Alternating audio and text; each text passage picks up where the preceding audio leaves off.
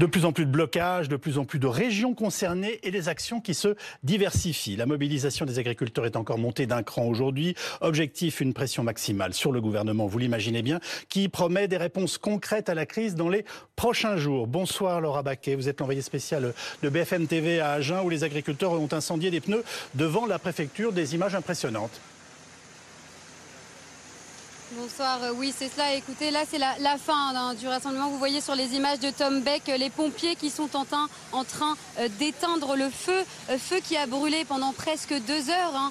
des pneus, du fumier et du lisier qui se sont embrasés devant la préfecture d'Agen. Alors à l'heure où je vous parle, les manifestants sont partis. Certains ont rejoint le, le point de blocage de l'autoroute A62 au sud d'Agen et d'autres sont allés devant d'autres bâtiments administratifs. Alors pour rappel, cet après-midi, les les leaders du mouvement se sont entretenus dans la préfecture d'Agen en visio avec un directeur euh, du cabinet du ministre de l'Agriculture, Marc Fesneau. Environ une heure d'entretien et il n'en est, je cite, rien sorti. Alors évidemment, euh, c'était un scénario qui était euh, prévu hein, par les leaders. Si rien n'en ressortait, eh bien on, va continuer le blocage. José Pérez, responsable de la coordination rurale du Lot-et-Garonne, du Lot et Garonne, pardon, je cite, appelle à viser les banques et toute administration euh, qui vous emmerde. Si la préfecture n'a pas compris, aujourd'hui, elle ne comprendra jamais. Euh, allez-y. Voilà, donc les manifestants se sont donc euh, dispersés. on entendait la colère avec les agriculteurs avec qui nous avons pu échanger. Le gouvernement doit annoncer des propositions vendredi. Et d'ici là, les actions de poing continueront, nous ont confirmé les membres du excusez-moi, les, euh, José Pérez, les membres du syndicat. Laura Baquet en direct d'Agen avec Tom Beck. Mathias Tesson, que, s'est-il exactement passé en fait cet après-midi devant la préfecture d'Agen? Alors, eh bien, il y a eu cette action euh, importante, symbolique, puissante en image entre guillemets, avec donc ces, quelques centaines de manifestants qui donc s'en sont pris à cette préfecture du Lot-et-Garonne, qui ont à la fois incendié du matériel, en particulier des pneus. Ils ont aussi euh, projeté euh, sur euh, sur les sur les grilles du, du, fumier, donc des images impressionnantes. pour autant, ce qu'on a compris, c'est qu'il y avait eu des discussions manifestement entre d'un côté les manifestants et de l'autre la préfecture sur l'organisation de cette action, si bien que tôt dans la journée, la préfecture avait indiqué qu'il n'y aurait aucun rendez-vous possible administratif pour le public. Voilà que la préfecture était complètement fermée. Tout cela pour ne faire courir absolument aucun risque aux personnes qui pourraient s'y trouver. la préfecture du Lot-et-Garonne nous a indiqué eh bien euh, qu'une cellule de crise, était euh, réunie au moment où la manifestation a eu lieu, que le personnel n'était pas confiné, mais se trouvait euh, en sécurité à l'intérieur à l'intérieur des grilles. Et ce soir, on nous fait savoir de sources judiciaires qu'il n'y a pas eu d'interpellation à l'occasion de cette manifestation. Il n'y a pas eu d'atteinte aux personnes. Aucun policier n'a été pris pour cible. Je voudrais être sûr de bien comprendre l'analyse que vous venez d'en faire. Est-ce qu'il y a eu un accord entre la préfecture et les manifestants, même sur, euh, on va dire, les, violences non graves, mais les violences quand même qui ont eu lieu devant la grille, les dégradations C'est une hypothèse euh, effectivement très probable, hein, puisque euh, dès, dès la, fin de matinée, mi-journée, la préfecture indiquait qu'il n'y aurait aucun rendez-vous de possible pour le public. Signe, bien sûr, qu'il s'attendait à une action euh, devant les grilles de la préfecture. Euh, différentes sources euh, policières qu'on a interrogées cet après-midi eh bien, nous ont fait savoir qu'il y a eu probablement des discussions entre les autorités locales et les mmh. organisateurs de la manifestation pour annoncer ce qui était prévu. Aucune intervention de la police, on le voit Pas de la, police, mais que la police, en tout cas le dispositif policier pourrait évoluer prochainement si jamais les actions devaient devenir plus violentes, s'il y avait ce qu'on appelle des atteintes aux personnes, c'est-à-dire que les policiers soient directement euh, visé. Une autre source syndicale nous résumait la, chose euh, euh, de la manière suivante, et je trouve que c'est assez juste. Le maintien de l'ordre, c'est aussi l'acceptation d'une part de désordre, et c'est précisément ce qui s'est passé cet après-midi, même si effectivement ce sont des images qui peuvent contraster avec du maintien de l'ordre qu'on a connu dans le passé, notamment avec les Gilets jaunes. Moi, je pense que ça peut faire l'objet d'un débat, et on va l'avoir tout de suite. merci beaucoup pour toutes ces précisions que vous venez nous donner, Mathias Tesson. Nous sommes rejoints pour analyser et comprendre la situation par Anne-Cécile Suzanne, qui est agricultrice dans le département de l'Orne. Vous êtes par ailleurs administratrice chez Auchan Retail. Euh, et je renvoie à votre livre Les sillons que l'on trace, paru aux éditions Fayard. Laurence Marandola est-elle porte-parole de la Confédération paysanne? Vous avez été reçue hier soir, je le rappelle, par le Premier ministre. Ministre. Philippe de Sertine, directeur de l'Institut de haute finance. Votre livre, Le Grand Basculement, est paru chez Robert Laffont. Mathias Tesson, donc journaliste police-justice de BFM TV. Et Benjamin Duhamel, journaliste politique de notre chaîne. Euh, on ne peut pas trouver ça un petit peu bizarre quand même qu'on se mette d'accord avec les manifestants pour incendier devant la, préfecture sans intervention de la police? Enfin, je sais pas, moi ça me... Alors, non, mais vous avez raison, les, deux choses que l'on peut trouver bizarres... On peut être un peu dans une inversion des valeurs, vous voyez ce que je veux dire. Yves, la première, c'est euh, le fait que si ces violences-là étaient causées par euh, d'autres types de euh, groupes, de collectifs ou de militants, Absolument. sans doute que l'action de certaines de forces de l'ordre aurait été plus plus vigoureuse. Et là, on retombe sur les débats que l'on a pu avoir euh, sur euh, le deux poids deux mesures qu'il peut y avoir, notamment dans les réactions politiques, selon que ces actions-là viennent d'un certain nombre de euh, collectifs écologistes ou qu'il s'agit d'agriculteurs. Et là encore, il ne s'agit pas de porter un jugement sur les causes, ah qui sont d'ailleurs tout à fait différentes. C'est pas la même chose que d'aller effectivement à Sainte-Soline contre les méga-bassines que de protester parce que on n'arrive plus à se nourrir à la fin du mois. Ça, c'est le, premier élément. Et deuxième élément qui rajoute le, sentiment de, singularité donc que vous évoquiez, Yves, c'est qu'il y a quelques instants, une réaction a été demandée euh, à la place Beauvau au ministère de l'Intérieur sur donc ces violences, et nous a été répondu la phrase suivante pas de commentaire. C'est-à-dire qu'on a euh, une préfecture, symbole de l'État, symbole de la République, qui est euh, prise à partie. L'idée n'est pas de dire, on n'en est pas à la préfecture du Puy-en-Velay pendant les Gilets jaunes. on n'a pas, incendié une préfecture, on a quand même allumé des feux. On n'a pas cherché à s'en prendre aux personnes, mais il n'empêche, c'est une dégradation. Bien sûr. c'est une forme de, de, violence à minima à l'égard des à l'égard des biens. Et de ce point de vue-là, le fait que du côté du cabinet du ministre de l'Intérieur, la réaction soit pas de commentaires, cela montre un qu'il y a une forme sinon de tétanie, du moins de fébrilité du côté de l'exécutif, qui voit bien que le mouvement est extrêmement populaire et que il ne, comment dire, il serait sans doute malvenu d'avoir une, une réaction quant à ces images qui peut-être euh, sont, sont soutenues par, par, par les Français. Et cela montre aussi, Yves, ce soir, que l'on vit, sinon un moment de bascule, du moins une progression, une intensification euh, de la mobilisation, alors même que toute la stratégie du gouvernement consistait à dire on laisse quelques jours pour que la colère soit purgée, et puis on arrive à la fin de la semaine, on fait des annonces. Je ne suis pas certain que le calendrier tel qu'il a été imaginé par le président de la République et le Premier ministre se déroule exactement comme c'était prévu. Nous sommes d'accord. Laurence Marandola, est-ce que ça va trop loin ces images de, violence euh, et d'incendiage hein? Euh, on peut, pour nous, ça traduit d'abord la profonde colère et difficulté du mmh. monde agricole. C'est comme ça qu'on veut les lire. Oui. Et euh, voilà, c'est des vraies euh, atteintes à des biens publics. voilà, à ce que représente l'État. Après, évidemment, tous dans la lecture qu'ont fait tous les agriculteurs, tous les syndicats. Alors, on va pas être d'accord avec sur certaines choses, mais l'État, on tient évidemment l'État, les politiques publiques pour responsable d'une grande partie de la situation des Mais ça justifie qu'on se prenne, on va dire, au, symbole de l'État, en l'occurrence une préfecture.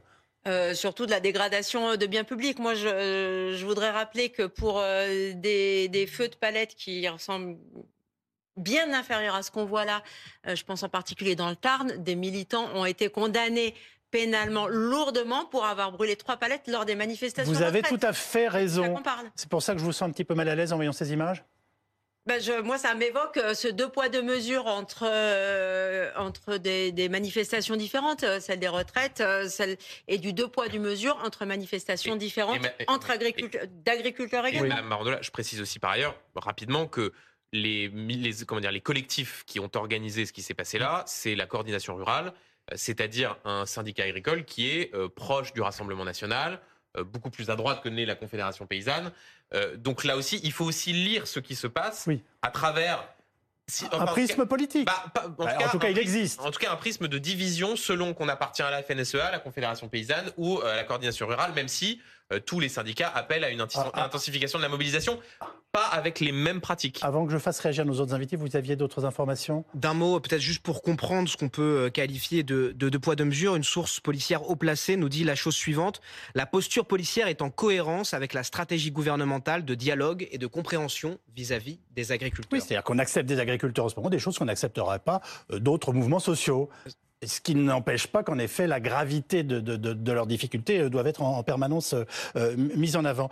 comment avez-vous vécu ces, images, Anne-Cécile, Suzanne, et est-ce que ces incendies vous inquiètent?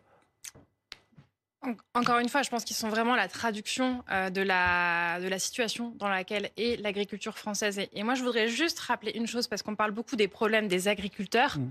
Euh, moi, je veux rappeler qu'en fait, ce problème-là, c'est le problème de chacun d'entre nous, parce qu'on mange trois fois par jour. Et euh, ah. s'il y a plus d'agriculteurs français, s'il y a des filières qui, qui tombent dans la misère, derrière, ce sera notre capacité à nous nourrir en France qui, euh, qui sera mise à mal. Et c'est déjà le cas aujourd'hui. Mais là, vous allez beaucoup plus loin parce que vous êtes en train de mettre le doigt sur ce que j'appelle moi l'hypocrisie française et je l'évoquais il y a quelques instants. C'est-à-dire qu'on va présenter ce soir une enquête ELAB qui est totalement favorable à nos paysans. Tous les Français vous font une déclaration d'amour. Sauf que quand ils vont faire leurs courses, euh, ils continuent d'essayer de trouver les produits les moins chers parce qu'ils sont aussi contraints financièrement à chaque fois qu'ils veulent faire leurs courses alimentaires. Hein. Exactement. Et ce que nous disent aujourd'hui les agriculteurs, c'est oui, il y a des transitions à faire. C'est évident. On travaille avec la nature. La nature est aujourd'hui mise en péril par le changement climatique et autres. Donc, il va falloir faire des transitions. Mais ces, transitions-là, il faut les financer. Et aujourd'hui, on a des injonctions qui disent euh, activons la transition, mais on ne sait pas comment euh, financer tout ça. Euh, le mouvement s'étend de jour en jour. Rien qu'à la FNSEA, on vise des actions dans 85 départements d'ici vendredi. Alors, où en est-on ce soir? Eh bien, c'est d'emblée notre séquence Les éclaireurs.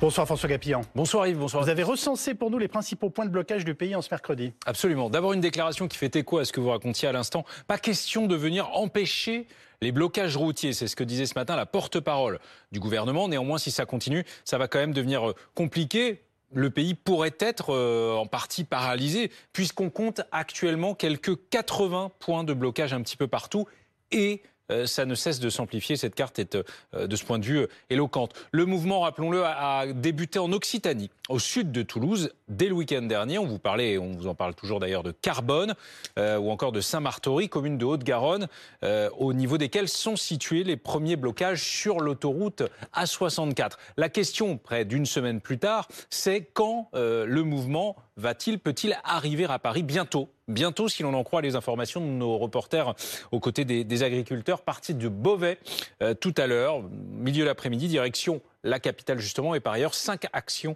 sont d'ores et déjà prévues en Ile-de-France demain matin. L'autre interrogation porte sur la tournure que va prendre ce mouvement de, colère. Aujourd'hui à Agen, où on l'a vécu en direct tout à l'heure, la préfecture vient d'être prise pour cible. Un restaurant McDonald's a été euh, vandalisé par des agriculteurs à qui le restaurant euh, avait refusé d'offrir des cafés. Autre moment de tension en Bretagne, cette fois un peu plus tôt euh, dans cette journée, dans les Côtes d'Armor, des agriculteurs ont bloqué une voie express dans le but notamment d'arrêter des camions et de contrôler leur cargaison pour symboliser le poids des produits importés. Ils sont sortis, ils ont sorti des, produits. Les esprits se sont euh, échauffés entre chauffeurs et agriculteurs sous l'œil des gendarmes. Vous le voyez, qui ici aussi euh, ne sont pas euh, intervenus. Les marchandises, je le précise, ont ensuite été remises dans les camions. Merci beaucoup François Gapillon. Comment qualifiez-vous la situation ce soir, Philippe de Sertine euh, je crois que c'est une situation grave. Alors évidemment, par rapport à ce qui vient d'être dit, il faut rappeler bien sûr la tragédie aussi, hein, c'est-à-dire une agricultrice qui est décédée, et on l'a appris cette nuit, sa petite fille qui est décédée également. Euh, donc ce qui veut dire qu'effectivement, on est dans une situation dans laquelle d'ores et déjà, on a des dommages, on va dire, irréversibles à des personnes. Oui. Euh, je crois que d'abord aussi par rapport à ce qui a été dit, en fait non, le malaise agricole a commencé en Europe. Et je crois qu'il faut rappeler qu'on a eu des blocages comme on a très rarement vu en Allemagne, en Belgique, aux Pays-Bas. C'est-à-dire que la France aujourd'hui est en train de connaître en fait ce que connaît le restant de l'Europe occidentale depuis plusieurs semaines. Une révolte des campagnes? Et c'est peut-être là, quand on est en train d'évoquer, quand vous êtes en train de parler justement de la manière dont le pouvoir politique doit gérer cela, quand les campagnes bougent, c'est pas très fréquent dans l'histoire. Mais quand les campagnes bougent, c'est que, en général, c'est grave. C'est-à-dire qu'effectivement, c'est une situation qu'on va pas régler en disant, en fait, vous êtes euh, détaxé sur le gasoil. Euh, quand on a ces événements-là, on a eu des événements comme ça dans l'histoire, et évidemment, euh, sur la région, ou plutôt sur le sud de la région, on pense évidemment aux grandes émeutes de 1907 qui ont fait trembler la République à l'époque. Hein, c'est-à-dire que véritablement, là, on a eu, et on voit bien qu'à chaque fois, le pouvoir politique, quand il sent les campagnes bouger, il sent qu'il est face Évidemment, la population française n'a plus rien à voir de celle du début XXe siècle, mais néanmoins, on a toujours cette problématique. Si les campagnes bougent, en général, c'est qu'il y a une suite de problèmes. Donc, il y a quelque chose de très compliqué et quelque chose avec lequel la population dans son ensemble, comme on l'a toujours eu dans le passé, a en fait une sorte de, on va dire peut-être sympathie, même plus fortement solidarité, parce que la campagne, c'est elle qui nous nourrit. Et là, au cas où on l'aurait oublié, on a eu le moment du Covid où on se posait la question, mais au fait, les agriculteurs, ils sont confinés ou pas? Parce que ce soir, on mange quoi? Et on a eu évidemment depuis la guerre en Ukraine dans laquelle on s'est rendu compte que l'agriculture et l'agroalimentaire, c'était aussi une arme. Et que si en effet aujourd'hui on importe une grande partie une partie non négligeable, en France peut-être moins qu'ailleurs, mais une partie non négligeable de notre nourriture, ça veut dire que nous sommes dépendants de l'extérieur. Euh, Anne-Cécile Suzanne, vous faites partie d'une génération de jeunes agriculteurs. Je précise que votre, votre parcours, vous avez 33 ans, vous êtes consultante et diplômée de Sciences Po, et vous avez repris la ferme familiale dans l'Orne il y a une dizaine d'années. Nous sommes d'accord hum. euh, tout en étant administratrice d'Auchan Retail. Est-ce que vous comprenez euh, qui sont sur les barrages et est-ce que vous les soutenez? Puisqu'en même temps, vous accompagnez aussi un, grand distributeur français. Hum. Ouais, et, d'ailleurs, je tiens à préciser que ce soir, je parle vraiment en mon nom. Absolument. la...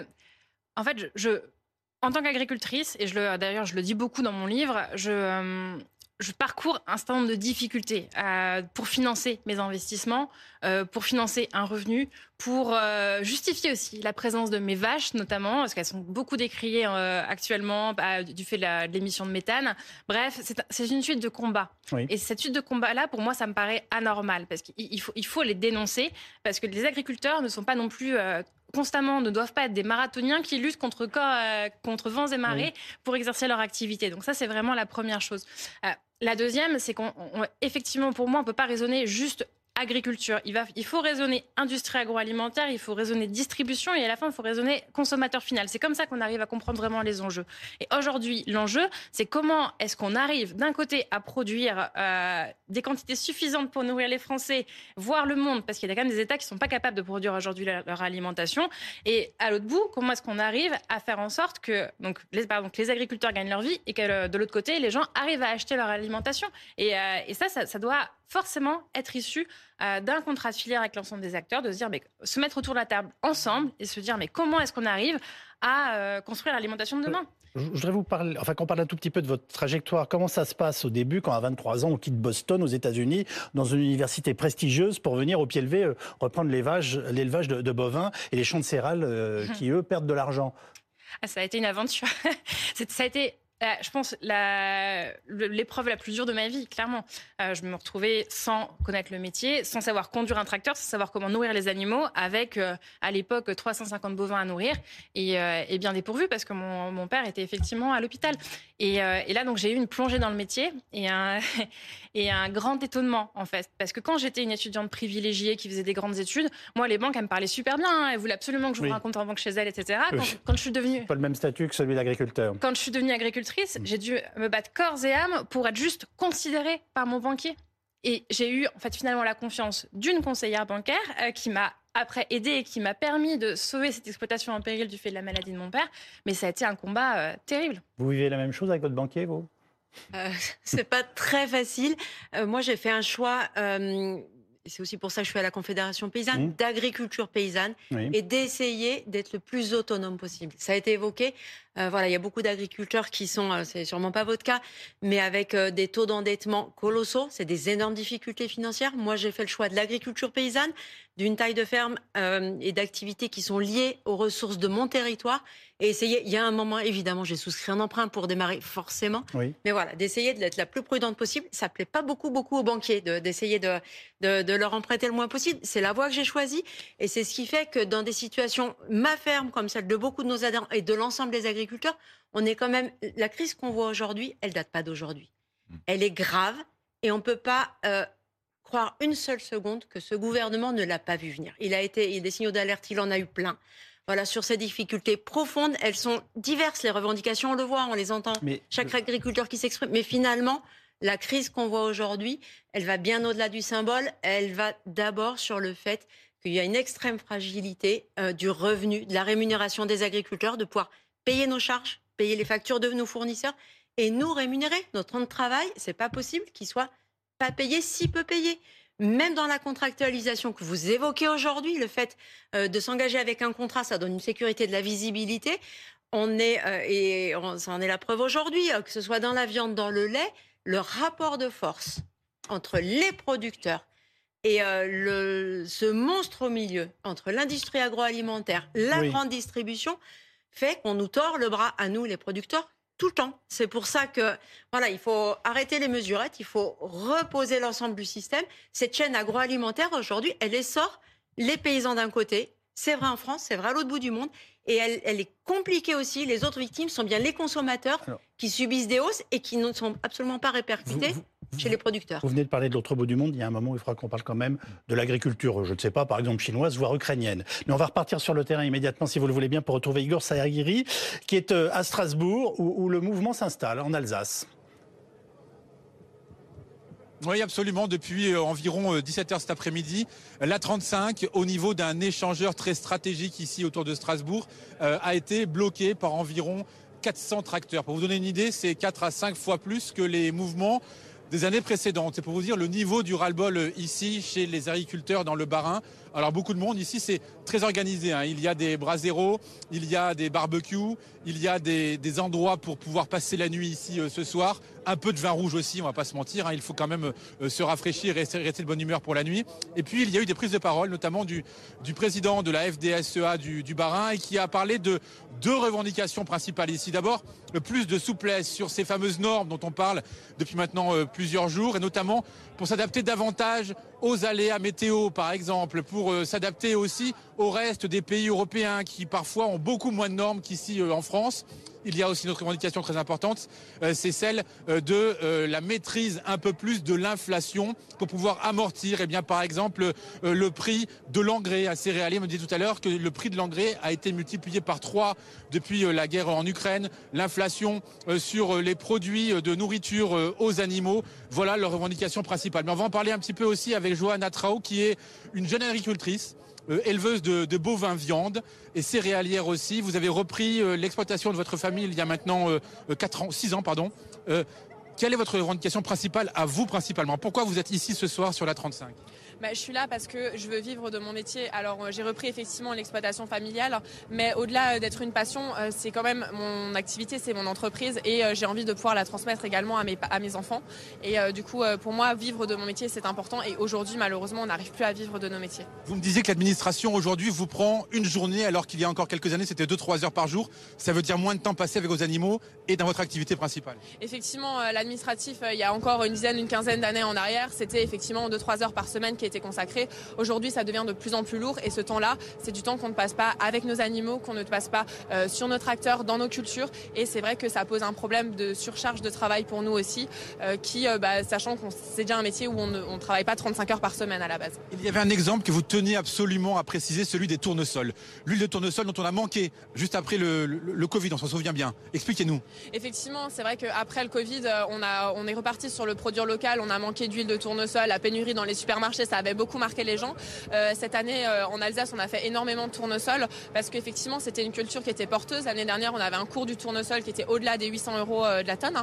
Et c'est vrai que bah, forcément, en se disant que bah, on va produire local, on va, on va, on va remplacer une pénurie, enfin on va solutionner une pénurie en le produisant localement. Euh, des agriculteurs se sont lancés dans une nouvelle culture, donc ils ont appris, ils ont investi parfois dans du matériel, etc. Et derrière, en fait, euh, à la récolte, ben, on s'est retrouvé avec euh, un prix de vente qui a été divisé par deux, donc qui est d'environ de 400 euros la tonne.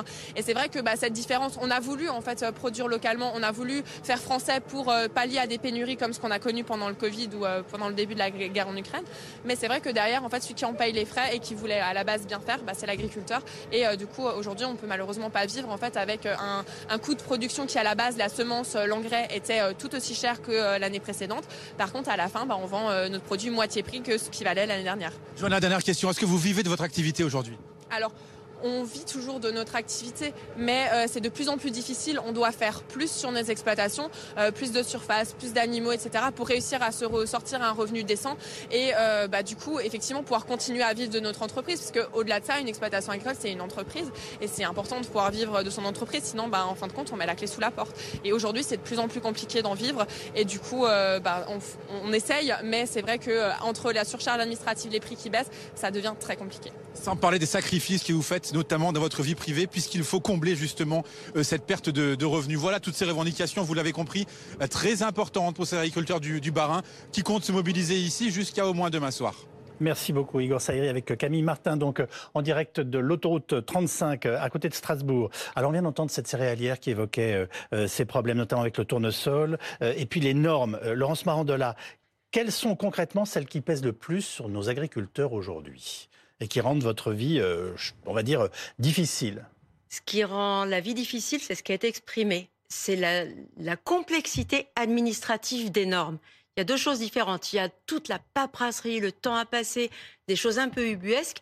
Euh, ça, c'est le côté gestion administrative. Ça, ça demande clairement une simplification euh, parce qu'on y passe énormément de temps. Mais c'est différent de la norme elle-même. C'est une journée de travail en moins chaque semaine Je pense que c'est très variable selon les organisations. C'est toujours trop. C'est toujours trop, beaucoup trop, parce que du travail, on en a, et passer des heures devant l'ordinateur, au téléphone, à débrouiller des problèmes et à remplir euh, des, des, des CERFA et je ne sais quoi, c'est toujours trop. C'est toujours trop, mais il faut séparer cette complexité administrative-là. Il y a vraiment un coup de, de simplification administrative. Pour autant, ça ne veut pas dire que toutes les normes sont achetées à la poubelle. Bien au contraire.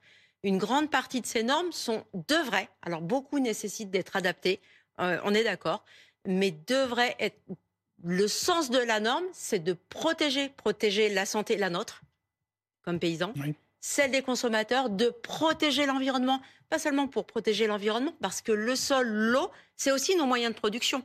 Si on veut continuer à produire demain ou dans dix ans, encore plus dans les aléas climatiques qu'on connaît aujourd'hui, il faut en prendre soin. Et une autre norme qui, à nos yeux, est essentielle, c'est les normes de caractère social sur la protection euh, des travailleurs, de notre travail et la rémunération. Ça, c'est des normes qu'on doit envisager euh, comme des moyens de protection de notre travail et de l'avenir. Et par contre, le, corollaire, c'est ce qu'expliquait aussi cette agricultrice, c'est que les normes, euh, ça sera, on les vivra moins comme des contraintes, mais comme une protection. Si on a du revenu de la rémunération, c'est pas normal ce qui se passe sur le tournesol. C'est pour ça qu'à la Confédération paysanne, on a proposé et on continuera à se battre pour l'interdiction. Je parle bien d'interdiction, pas de négociabilité. Non, négociabilité d'interdiction de transactions sur les marchandises agricoles et alimentaires en dessous du prix de revient. Le prix de revient, je le disais, c'est le coût de production avec l'inflation qu'on subit sur l'énergie et la rémunération de notre travail. Et là, il y aura plus de difficultés. Il faut qu'on soit protégé. Rémunéré. À titre personnel, Anne-Cécile Suzanne, quelle est la première décision à prendre pour le gouvernement concernant ces, enfin voilà, les, normes qui pourraient euh, changer votre vie ou en tout cas euh, la simplifier? Hum. Ah, en tout cas, je pense que la première chose à faire, c'est euh, de euh, faire en sorte que les normes qu'on s'applique, parce qu'effectivement, il y, a des très bonnes normes, mais qu'elles soient appliquées par les pays euh, qui, nous, qui exportent bah, vers la bah, France leurs produits. Ça, c'est pour moi la mesure importante. Et quand on parle de clauses miroirs, c'est-à-dire de clauses qui vont faire en sorte que sur le territoire national ou le territoire européen, on importe des produits qui respectent nos normes européennes ou nationales, oui, c'est très bien ces clauses-là, mais encore faut-il qu'elles soient appliquées et qu'on se donne les moyens de les appliquer. Aujourd'hui, c'est pas du tout le cas, donc en fait, elles ne servent strictement à rien. Et j'avais juste peut-être un petit rebond par rapport à tout à l'heure quand on parlait des entreprises de l'industrie agroalimentaire et de la distribution. Une entreprise qui ne regarde pas son avenir à horizon 10 ans, c'est une entreprise qui n'a pas d'avenir. Euh, il faut absolument qu'elles anticipent tout ça. Et aujourd'hui, on l'a vu, euh, des productions agricoles qui s'éteignent, ce sont des rayons euh, qui se vident dans la distribution, notamment quand il y a des troubles géopolitiques ou des troubles climatiques. Et c'est des industriels qui n'ont pas les matières premières pour leurs activités. Donc ce problème des agriculteurs et de la, et de la paupérisation des agriculteurs et de la fin de certaines filières, c'est un problème de la filière en général. Et c'est pour ça, à mon avis, que les filières, comme on les connaissait il y a encore, euh, il y a encore euh, deux ans, trois ans, avant tous les troubles qu'on connaît aujourd'hui, eh ben, elles ont vocation à complètement se transformer. 48% des Français dans notre enquête euh, estiment que la grande distribution est, est, la principale responsable de cette situation, et notamment du fait que les agriculteurs soient mal rémunérés aujourd'hui. Est-ce que vous avez la même analyse? Encore une fois, je pense que c'est un problème global. La grande distribution a un sujet, c'est qu'il y a une course au prix bas. Une course au prix bas qui, qui, qui, est. Bah, dont vous êtes les victimes. Et effrénée, effectivement. Ou euh, derrière, mais en fait, derrière, il faut, bien se dire pourquoi la grande distribution fait ça? Parce qu'elle vend des produits. Mais c'est parce que le consommateur cherche des prix bas et parce que lui-même a un sujet de pouvoir Absolument. Donc nous sommes tous concernés. C'est ce que j'appelais l'hypocrisie française tout à l'heure. Exactement. Donc derrière, effectivement, cette course au prix bas fait que les industriels vendent moins cher à la distribution. Et donc eux-mêmes, ils vont chercher à baisser euh, leur prix d'achat auprès de la population agricole notamment. Il y a une spécificité française dans cette crise? Oui, il y a une double spécificité, on va dire. Mais la première, probablement, elle est importante par rapport à ce qui a été dit euh, et dans le reportage et à l'instant, c'est que la France, comme dans beaucoup de domaines, sur va sur euh, transposer les normes européennes. Quand on évoque... Qu'est-ce que c'est que cette maladie française? Excusez-moi. Ah ben, c'est une maladie malheureusement qu'on a dans beaucoup de domaines, par exemple, et on pourra prendre euh, un qui va être particulièrement sensible, c'est notamment dans le logement. C'est cette idée sans arrêt que la France, du point de vue politique, veut être absolument la meilleure. C'est-à-dire que vraiment, en matière agricole, on voit très bien le problème. C'est-à-dire que vous surtransposez la règle, ce qui veut dire que vous mettez à une pression de plus en plus forte sur les agriculteurs. Bien sûr. Euh, je rappelle hein, quand même que l'agriculture est quand même un, domaine qui est ultra réglementé. Par exemple, pour avoir droit à la PAC, vous avez du satellite politique qui passe. agricole commune, hein, je La politique agricole commune qui est vitale pour euh, la survie de l'agriculture française. Vous avez des satellites qui prennent des photos sans arrêt des exploitations pour vérifier. J'ai que découvert ça moi depuis une semaine. En fait, ils sont fliqués en permanence. oui, exactement. Hein, on va dire, mots, mais on, va dire avec là des investissements massifs pour le contrôle. oui, C'est le moins qu'on puisse dire. Hein, donc, euh, euh, je dirais, on a effectivement cette logique de surtransposition française qui fait que, un, vous faites peser une obligation de normes beaucoup plus forte aux agriculteurs français et que, deux, en plus, les agriculteurs européens, quand ils importent en France, ils vont avoir des coûts moins, euh, moins forts. Euh, la deuxième spécificité, c'est toujours pareil, c'est sur la question du coût du travail. Mhm. C'est-à-dire que quand on est avec des filières aujourd'hui qui s'effondrent, les fruits et les, et légumes, c'est une catastrophe. Et c'est extrêmement grave parce qu'on en consomme Oui. tous. On importe massivement des fruits et légumes. Quand vous êtes dans le Lot-et-Garonne, que je connais bien, vous avez les gens qui veulent continuer à faire des fruits et légumes. Ils ne trouvent pas de personnel en France pour faire la récolte et le fonctionnement. Résultat, les exploitations agricoles que je connais bien, Oui. hein, j'ai une chaire finagri à la Sorbonne, hein, donc Oui. financement d'agriculture Oui. depuis 11 ans. Donc les exploitants, qu'est-ce qu'ils me disent? Ils me disent, voilà, j'ai 12 personnes qui sont de la communauté européenne, voire hors communauté, qui sont avec des contrats, Évidemment. mais je n'ai pas de personnel et ça me coûte tellement cher. Résultat, effectivement, sur la tomate, sur la pomme, sur la prune, je suis en situation de concurrence défavorable simplement avec les autres pays de l'Union européenne. C'est-à-dire que là, quand on est en train de dire, Oui. vous êtes en train de dire, faudrait qu'on on réglemente, mais si vous réglementez dans l'Europe en disant, on va juste vendre au prix de revient, c'est-à-dire quel est le coût mais le coût français la main-d'œuvre n'est pas le même que celui de l'Allemagne ou celui des Pays-Bas, pour ne prendre que des grands pays comparables à nous. Et je ne vous parle même pas des pays de l'Est de l'Europe. Et donc là, quand vous allez avoir la norme, eh ben, ça va pas fonctionner toujours pour l'agriculture française. Donc la, la spécificité française fait que sans cesse, l'agriculture française est perdante. Sans cesse. Alors que la France est le premier pays d'Europe pour l'agriculture, alors que l'industrie agroalimentaire dont on parle, que l'on remet en cause, on doit le rappeler, c'est la première industrie française. Avant l'aéronautique, avant l'automobile, avant la chimie, la pharmacie, avant. Airbus C'est avant et Airbus. les laboratoires Euh, pharmaceutiques. juste au passage, hein, euh, le chiffre d'affaires cumulé de l'aéronautique, 75 milliards, le chiffre d'affaires cumulé de l'agriculture, hein, pas de l'agroalimentaire, 95 milliards. C'est-à-dire, on voit de quoi on parle. On parle quand même de quelque chose qui pèse lourd On- dans l'économie française. On marque une pause après ces chiffres passionnants que vous venez de nous décrire. On se retrouve dans quelques instants avec nos invités.